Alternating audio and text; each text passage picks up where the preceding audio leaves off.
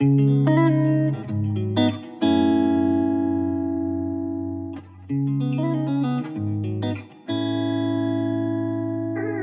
l'époque, on avait déjà des chiffres sur le gaspillage alimentaire et là, elle se rend compte que c'est 40% de la nourriture qui est produite dans le monde qui part à la poubelle. Ça représente 10% des émissions de gaz à effet de serre. BNP Paribas Personal Finance vous invite à découvrir On the Way, le podcast qui explore les chemins de la consommation responsable. Entrepreneurs, acteurs du monde de l'entreprise ou chercheurs, On the Way donne la parole à ceux qui agissent jour après jour pour construire une consommation plus durable. Bienvenue et bonne écoute.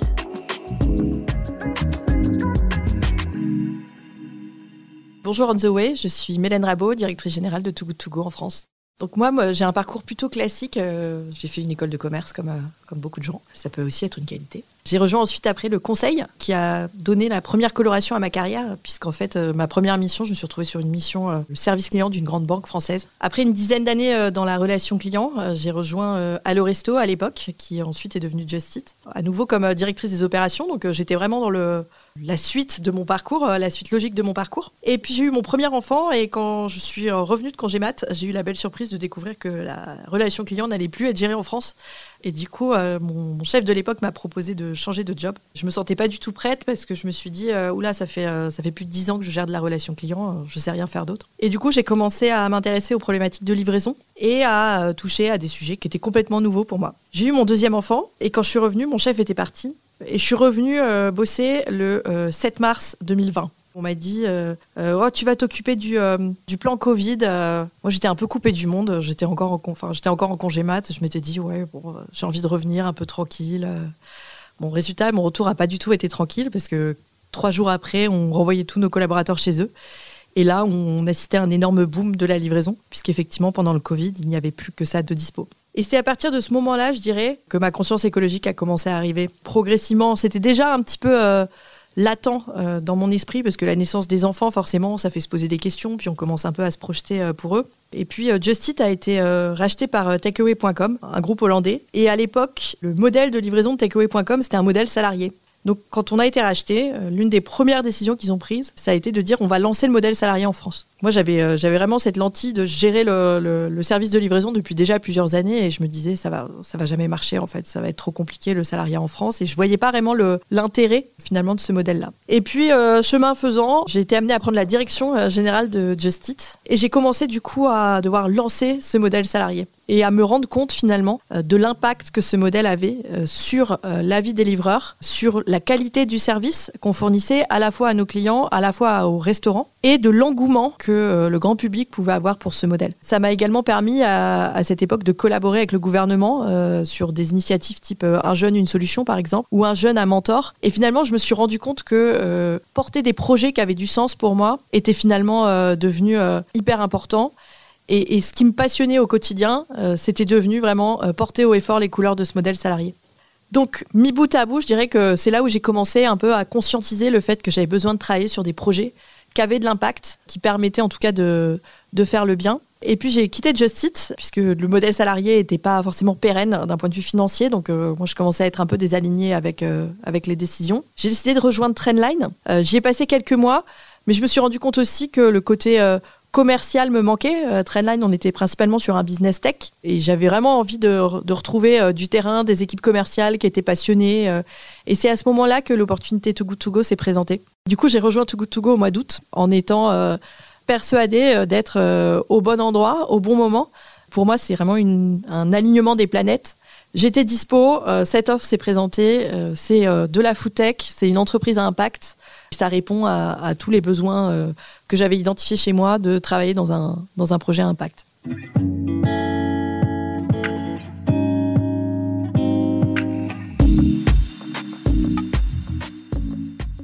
Alors, l'entreprise Too Good déjà, elle a un modèle de fondation qui est assez atypique, parce qu'on entend souvent parler de startups qui ont été euh, fondées par un tel, etc. C'est une startup qui a été cofondée. C'est-à-dire qu'en fait, elle a été cofondée en même temps dans quatre pays par quatre cofondateurs. Et pour revenir à ce qui s'est passé sur Too Good on est en 2016. Lucie Bache est en train de finaliser ses études. Elle est en corporate programme chez un industriel au UK, travaille en usine. Elle habite même sur le parking de l'usine. Et tous les jours, elle voit des produits qui, qui partent à la poubelle. des problèmes d'emballage, des problèmes de date qui sont trop courtes et qui sont refusées par les distributeurs. Et elle prend conscience vraiment à ce moment-là qu'il y a un vrai sujet autour du gaspillage. Elle a commencé à se renseigner et là, elle a regardé des chiffres. À l'époque, on avait déjà des chiffres sur le gaspillage alimentaire et là, elle se rend compte que c'est 40% de la nourriture qui est produite dans le monde qui part à la poubelle. Ça représente 10% des émissions de gaz à effet de serre et c'est 10 millions de tonnes de nourriture qui sont euh, jetées tous les ans et qui partent à la poubelle.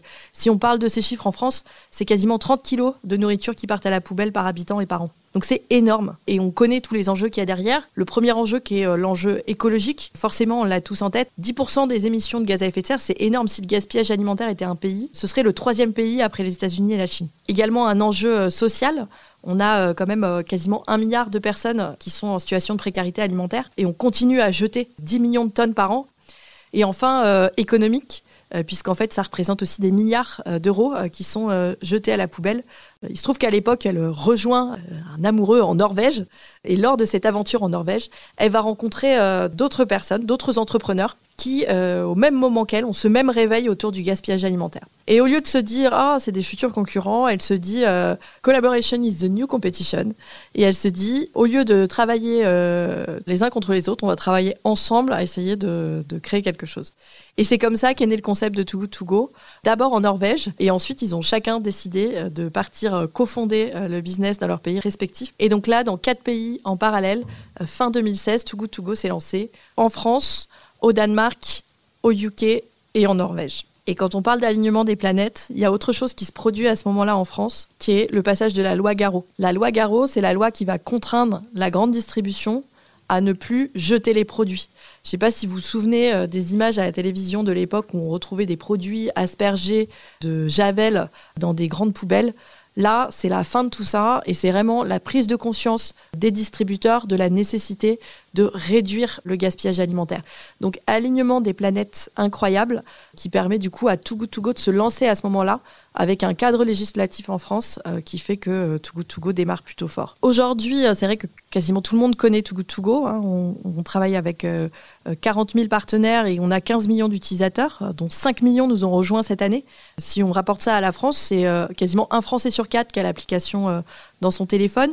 Et euh, pour rappeler le concept, c'est une application qui va vous permettre d'être mis en relation avec les commerces alimentaires qui vont être autour de chez vous ou autour de votre bureau. Et du coup, vous allez pouvoir euh, retrouver tout type de commerce alimentaire. Ça va de la petite épicerie de quartier, la petite boulangerie, aux grandes chaînes de distribution. On travaille avec Monoprix, on travaille avec Carrefour, on va travailler avec des magasins un peu exceptionnels comme la grande épicerie par exemple. On va retrouver aussi des restaurants et vous allez pouvoir retrouver vraiment tout type de nourriture sur Too Good To Go. Et donc la beauté de ce concept, c'est sa simplicité, c'est-à-dire que euh, vous allez être géolocalisé, l'application va vous proposer soit de regarder sous forme de liste, soit de regarder sous forme de carte où sont placés ces commerces et vous allez même pouvoir rechercher par spécialité si vous êtes plutôt en recherche de viennoiserie par exemple, ou même euh, de sushi. Et globalement, voilà, vous allez pouvoir euh, trouver autour de chez vous des commerces qui ont des invendus et vous allez réserver ce panier sur l'application et ensuite aller le chercher à l'heure de collecte prévue. Le dernier point qui fait aussi le succès de Too Good To Go, c'est le concept du panier surprise. La plupart des paniers qu'on propose aujourd'hui, outre le fait qu'ils sont euh, vendus à un tiers de la valeur marchande de la nourriture, c'est qu'on a aussi ce concept de surprise. C'est-à-dire que vous allez payer, euh, typiquement la valeur moyenne d'un panier chez nous, c'est 4,99 euros. Pour 4,99 euros, vous allez avoir pour 15 euros de nourriture et vous ne savez pas ce que vous allez avoir. Et ça, c'est quelque chose de très excitant chez nos utilisateurs qui adorent l'application aussi parce que ça leur permet de découvrir des produits qu'ils n'auraient probablement peut-être jamais acheté. Ce qui fait le succès de Too Good euh, effectivement, il y a la loi Garot qui arrive à ce moment-là, mais il y a aussi autre chose, c'est qu'en fait, on est sur un modèle déjà extrêmement simple. Et surtout, on est sur un modèle qu'on appelle gagnant-gagnant-gagnant. À la fois gagnant pour la planète, forcément, euh, réduire le gaspillage, ça permet euh, d'éviter de gâcher les ressources qui ont été engagées pour produire cette nourriture, mais aussi gagnant pour nos utilisateurs, puisque euh, on va euh, mettre en relation les utilisateurs avec des magasins partenaires pour leur permettre euh, d'acheter des paniers surprises à un tiers de la valeur initiale de la nourriture. Et également gagnant pour justement nos magasins partenaires, puisque ces invendus qui précédemment partaient à la poubelle vont pouvoir être revalorisés, donc ça va être un gain de revenus pour eux, mais on va également être en mesure de leur ramener des clients. On, a, on fait des, mesures hein, euh, de notre côté et on se rend compte qu'on a à peu près un tiers de nos clients qui n'avaient jamais mis les pieds euh, dans le magasin en question et un tiers euh, qui font un achat supplémentaire. Donc ça permet également aux utilisateurs de découvrir des magasins autour de chez eux dans lesquels ils ne seraient probablement peut-être pas allés sans Too Good To Go. Et donc la simplicité de ce modèle, c'est aussi ce qui explique le succès de Too non seulement en France, mais aussi à l'étranger. Et on a vraiment créé un modèle qui est euh, scalable, euh, comme on dit en anglais, euh, c'est-à-dire qu'on peut facilement mettre à l'échelle dans d'autres pays. Aujourd'hui, Go est présent dans 17 pays, dans 15 pays en Europe, les US et le Canada. Et on a l'habitude de dire, on n'est pas en train de se poser la question de savoir si on va aller euh, un jour, euh, euh, je dis n'importe quoi, ouvrir un autre pays. La question, c'est pas de savoir si on va y aller, la question, c'est de, savoir quand on va y aller, puisque finalement, le gaspillage alimentaire est partout. Et dès qu'on arrive dans un pays, finalement, on arrive à mettre en place très facilement ce modèle de Too Good To Go. Actuellement, donc, on travaille avec 140 000 partenaires et ça représente 85 millions d'utilisateurs c'est plus de 250 millions de repas qui ont été sauvés depuis le lancement de Too To Go. Et en France, on est déjà à quasiment 70 euh, millions de repas qui ont été sauvés depuis le lancement. Si on prend par exemple la situation actuelle, on sauve en moyenne 4 paniers par seconde. si on transforme ces 4 paniers par seconde à l'échelle de ce qui se passe dans le monde, on a encore 40 000 paniers par seconde qui partent à la poubelle. On reprenait le chiffre tout à l'heure de 10 euh, millions de tonnes euh, qui sont jetées par an. Quand on regarde ce que nous, euh, on a sauvé depuis le début de l'année, on est à peine à 50 000 tonnes. Donc c'est pour montrer un peu l'ampleur encore du problème, c'est-à-dire que on est loin euh, d'être arrivé au bout de notre mission qui est de mettre fin au gaspillage alimentaire. Et c'est pour ça qu'on travaille tous les jours, non pas que sur la solution des paniers, mais sur beaucoup d'autres initiatives qui nous permettent vraiment de traquer le gaspillage alimentaire tout au long de la chaîne. Le gaspillage alimentaire, il est réparti partout et sur tous les acteurs. Il y en a une partie qui est liée à ce qui se passe avec les producteurs, une partie qui est liée euh, chez les industriels, une partie qui est liée à la distribution, et la plus grosse partie, en France, c'est 33% du gaspillage alimentaire, qui est liée au comportement des consommateurs. déjà, on les sensibilise en travaillant avec effectivement la distribution et en leur proposant de revaloriser les invendus de la distribution. Mais également, on essaye de les aider à avoir les bons réflexes chez eux de conservation des aliments, de recettes anti-gaspi et surtout de compréhension des dates on se rend compte qu'il y a 20% du gaspillage alimentaire dans les foyers qui est lié à une mécompréhension des dates. Et donc, on a mis en place plusieurs initiatives liées à la facilitation de la compréhension des dates de consommation. Donc, les dates en France, euh, qu'est-ce qu'on a? On a deux types de dates. On a euh, la DLC, la date limite de consommation, qui est le à consommer jusqu'au. Euh, là, c'est typiquement des produits frais. Il ne faut pas le consommer au-delà de cette date, puisque là, il y a des risques sanitaires sur la consommation de ce produit. Et puis on a un deuxième type de date, qui est une date qu'on appelle la date de durabilité minimale, la DDM, qui est à consommer de préférence avant le. Et ça, aujourd'hui, il y a une grosse confusion chez les, chez les gens. Euh, qui, euh, lorsqu'il y a un produit en DDM qui est dépassé, donc ça, ça concerne quoi? Ça concerne les conserves, ça concerne euh, des produits secs hein, qui sont parfaitement consommables en fait après cette date. et il y a encore beaucoup de gens qui jettent les produits dès que la date est dépassée, alors que du riz, des pâtes, euh, typiquement, ça ne se périme pas. Euh, du miel, c'est un truc qui ne se périme jamais. De l'huile, c'est pareil.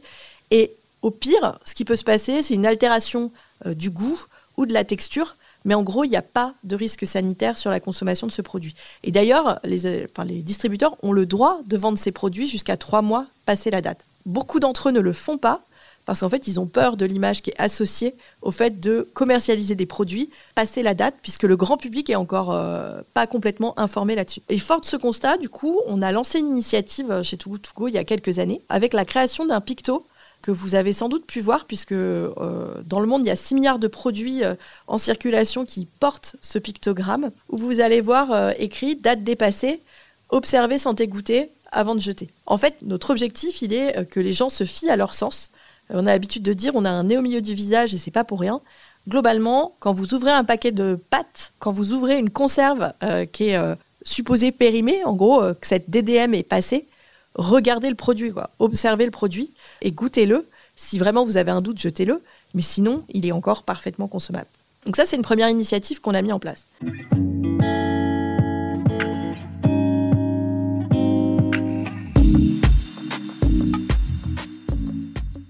L'autre constat aussi qu'on a fait, c'est de se dire comment est-ce qu'on essaie de transformer ça à l'avenir? C'est bien de s'adresser aux adultes, mais finalement, c'est pas mal aussi de commencer à prendre le, problème au démarrage et de se dire comment est-ce qu'on éduque aussi euh, les enfants sur ce sujet du gaspillage alimentaire. On voit, enfin pour ceux qui ont des enfants, et moi c'est mon cas, ils sont euh, souvent beaucoup plus conscients que nous à nous dire euh, éteins la lumière, laisse pas couler l'eau, etc. Et finalement le message est enregistré dès l'école.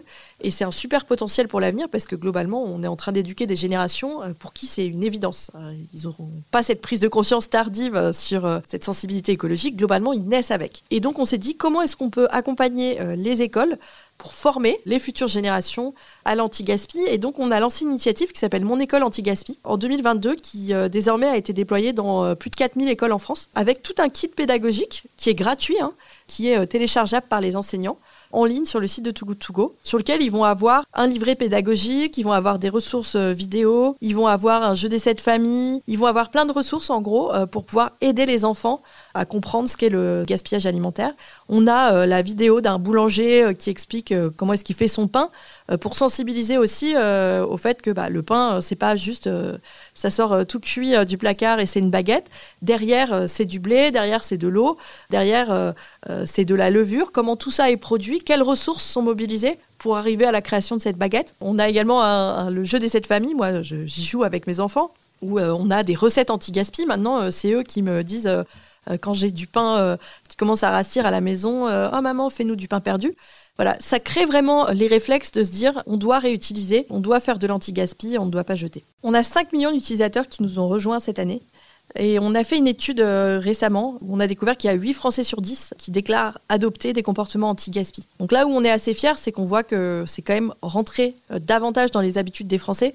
Pour autant, on sait qu'il y a quand même encore euh, parfois un écart entre ce qu'on dit et ce qu'on fait. Et c'est là où nous, à chaque étape, sur chaque média, on essaie de continuer à mobiliser les Français. Donc il y a des initiatives sur les dates dont on parlait, il y a mon école anti-gaspi, mais on a également notre compte Instagram où on partage énormément d'astuces et de recettes pour que les Français puissent moins gaspiller.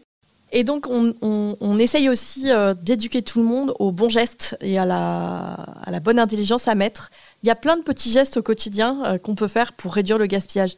Le premier geste qui me vient en tête, c'est que je pense qu'on a tous ce réflexe logique hein, euh, et qui est humain, lorsqu'on va faire ses courses au supermarché, euh, d'aller prendre les yaourts qui sont tout au fond du rayon, par exemple, ou d'aller prendre n'importe quel produit, même un produit sec, qui va être en fond de rayon parce que, euh, effectivement, les chefs de rayon ont tendance à mettre sur le devant les dates courtes pour qu'elles soient prises en priorité. Or, régulièrement, on fait aussi nos courses pour le jour même ou pour le lendemain. Donc finalement, ça n'a aucun sens. Il faut qu'on arrive à déconstruire ces réflexes qu'on a de se dire euh, oulala, là là, je vais prendre un paquet de pâtes qui périme en 2027. On s'en fiche euh, globalement, même s'il périmait hier, il est encore bon. Ou d'aller prendre les yaourts qui sont tout au fond alors que finalement, on sait qu'on va les manger dans les deux jours, par exemple va aussi avoir le réflexe de faire ses cours beaucoup plus régulièrement, de planifier à l'avance ce qu'on va faire. Euh, on a vu aussi un retour euh, aux habitudes, euh, et probablement lié au Covid, du fait maison, du batch cooking, du fait de congeler. Globalement, il y a plein de bonnes habitudes qui commencent à revenir, et notamment aussi bah, celui d'utiliser des applications anti-gaspi pour se dire je ne gâche pas et j'utilise des produits qui étaient, qui étaient voués à la poubelle.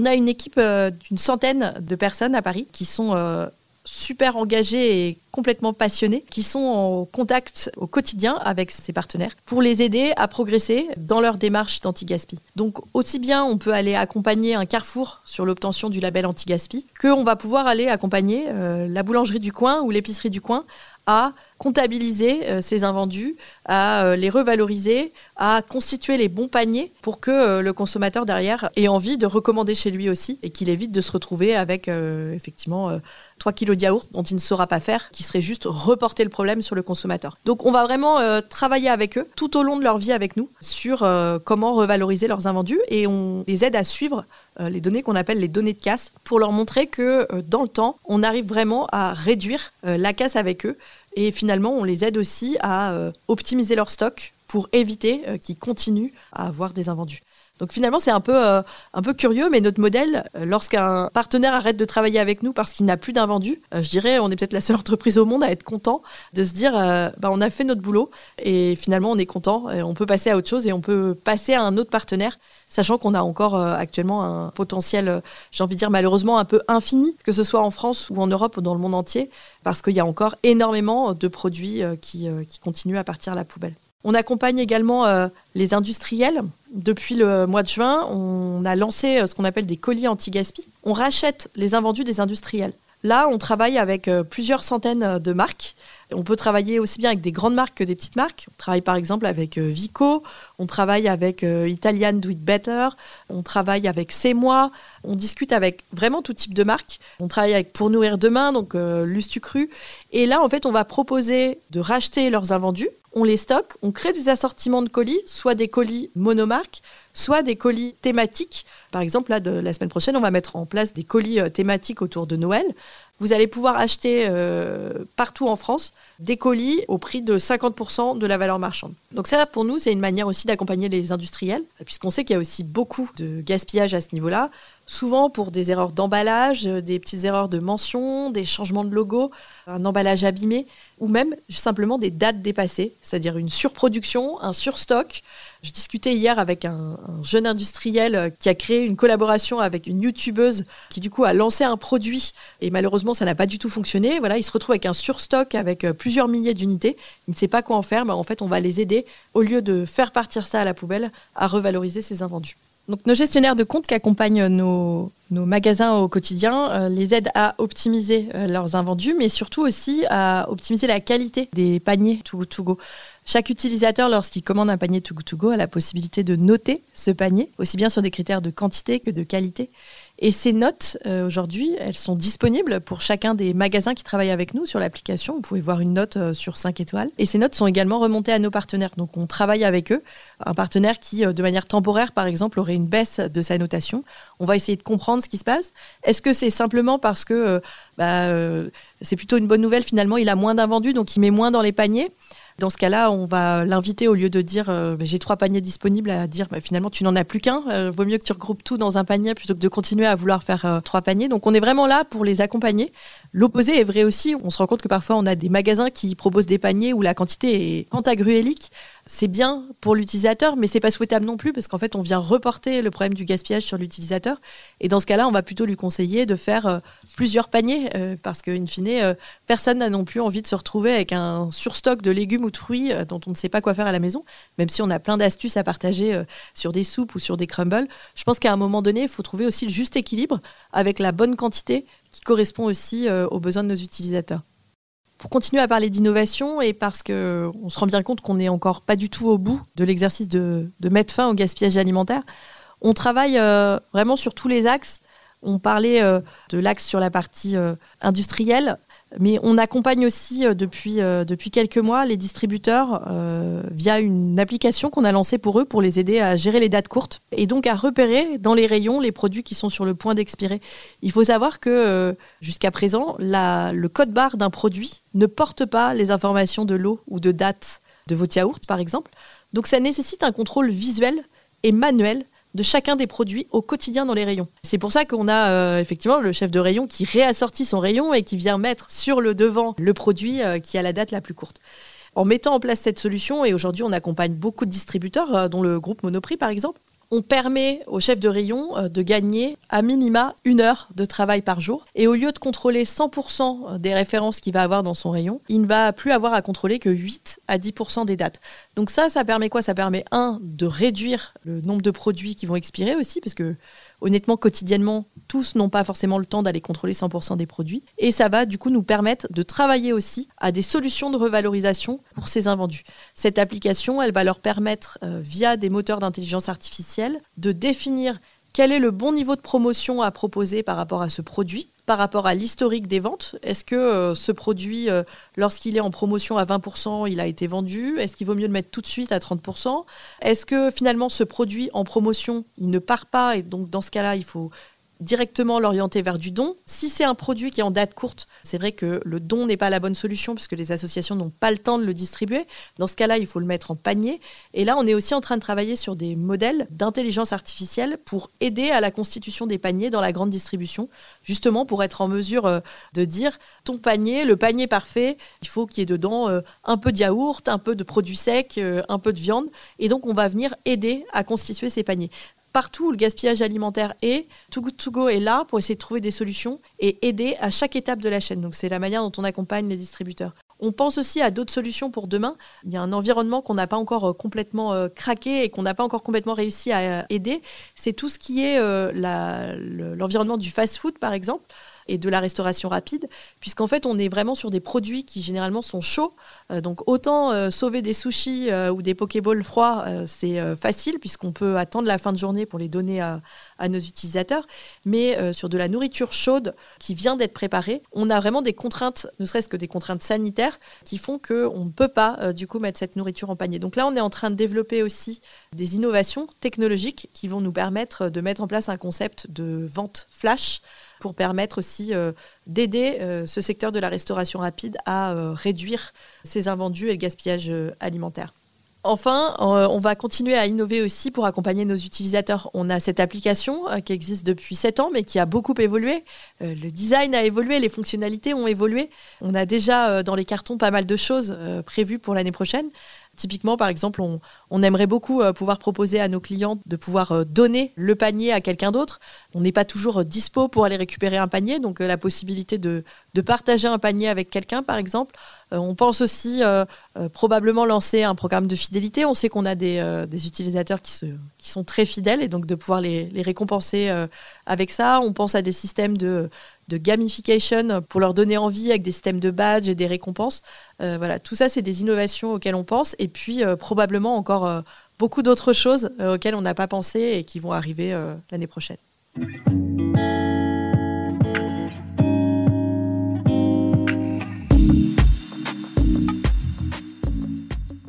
Ce qui nous rend hyper fiers au quotidien chez Too Good c'est la mission qu'on a. je pense qu'on est un exemple vivant qui prouve qu'on peut être euh, une scale-up, une entreprise à mission et une entreprise rentable. Et chaque matin, on se réveille et on regarde les chiffres. Et les chiffres qu'on mesure, c'est le nombre de repas sauvés. On en parlait, 250 millions de repas à l'échelle du groupe, 70 euh, millions à l'échelle de la France depuis le lancement. C'est une immense fierté pour les équipes. Et ça, c'est aussi une immense fierté pour moi. Et c'est quelque chose qui est hyper simple, finalement, pour moi, pour mon rôle de directrice générale au quotidien, parce que la mission de l'entreprise, elle est simple, elle est accessible à tout le monde. Et surtout, elle ne change pas tous les quatre matins. Combien d'entre nous ont été euh, dans des entreprises où euh, à chaque arrivée de nouveaux DG ou à chaque arrivée de nouveaux CEO, euh, on avait un changement de la vision, de la mission, et du coup on comprenait plus rien et on était désalignés. Nous, la mission, ça reste mettre fin au gaspillage alimentaire et s'assurer qu'on aide le plus grand nombre de personnes, que ce soit des producteurs, des industriels, des consommateurs, des distributeurs, à mettre fin au gaspillage alimentaire. Et c'est là vraiment toute la beauté de la mission. Et c'est ce qui rend très très fier les équipes. Bon, en bilan, mon conseil, c'est qu'il y a plein de petites actions que vous pouvez faire au quotidien qui permettent de réduire significativement le gaspillage alimentaire. Et finalement, le gaspillage alimentaire a été identifié comme la première action concrète que euh, tout un chacun peut prendre pour réduire significativement euh, les émissions de gaz à effet de serre. Donc finalement, c'est pas très compliqué. Je sais qu'on a tous 500 euh, éco-gestes à faire par jour, mais celui-ci, j'ai envie de dire, il est aussi simple que d'éteindre la lumière. C'est simplement de, avant de jeter, posez-vous la question est-ce que vraiment je peux pas revaloriser cette nourriture? Est-ce que vraiment il faut que je jette cette nourriture? Et bien sûr, mon conseil, c'est de télécharger euh, l'application Too Good To Go, mais surtout de l'utiliser. C'est bien de l'avoir dans la poche, mais c'est bien aussi de penser à regarder régulièrement. Tiens, qu'est-ce qu'il y a autour de chez moi? Tiens, qu'est-ce qu'il y a autour du bureau? Parce qu'il y a des nouveaux euh, magasins qui nous rejoignent quasiment tous les jours. Et typiquement, vous avez la possibilité, à votre échelle et de manière très simple, de sauver des invendus. Retrouvez tous les épisodes d'On the Way sur vos plateformes de podcast habituelles et sur le site personal-finance.bnp Paribas. Les liens et références cités par nos invités sont à retrouver dans le texte d'introduction de chaque épisode. Et si vous souhaitez témoigner à notre micro, écrivez à bnpparibas.com. À très bientôt!